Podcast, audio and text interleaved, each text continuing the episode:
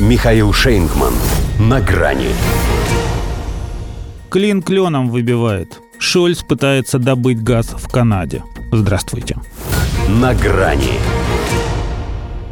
Почему-то вспомнилось. Как говорит наш любимый шеф, если человек идиот, то это надолго. Наш шеф, правда, так не говорит, потому что воспитание. Он даже таких персонажей называет коллегами. Но их сущности это не меняет. Вот, скажем, Олаф Шольц. Отправился в Канаду добывать газ, потому что она им так же богата, как Россия, только это надежная демократия.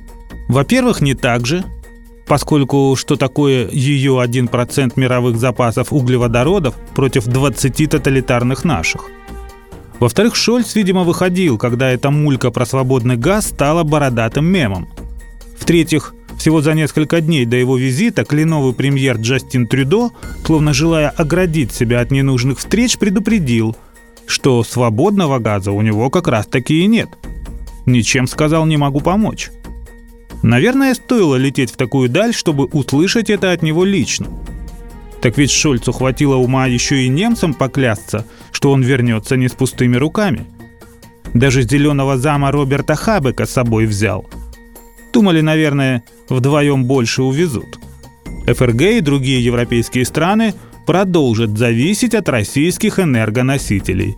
Продемонстрировал Трюдо недюжинные аналитические способности, уже сидя бок о бок с канцлером.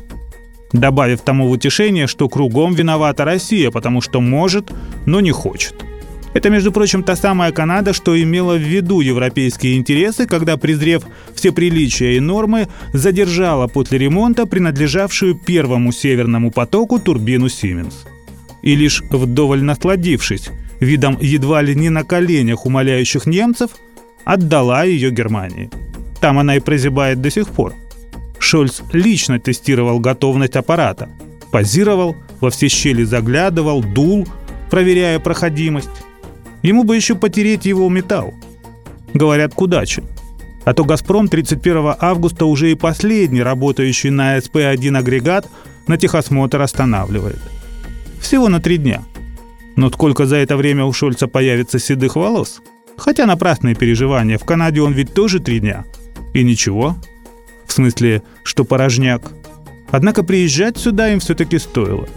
Как минимум, чтобы намыться впрок – Олаф пусть и признался, что и так делает это ежедневно, вопреки рекомендациям Хабека. Но здесь-то на халяву. А еще отсюда можно привезти гостиниц. Многоразовую туалетную бумагу в цветочек аленький. Ну или какую там расцветку трюдо для вип-гостей приберег. Остальные-то рулоны канадцы уже смели. Впрочем, у немцев свой гигиенический лайфхак. Премьер земли Баден-Вюртемберг Кречман – советует вместо душа обтираться влажной тряпкой. Для эконом-мытья, говорит, первое дело. Если же работать ею интенсивно, то и за обогреватель сойдет. А «Северный поток-2» нет, не актуален. Продолжают Шольц и компания включать Катона с его карфагеном. И это хорошо, что у них длинный язык. Когда газ закончится, а тряпки сотрутся, включат для самоочищения кота. До свидания. На грани с Михаилом Шейнгманом.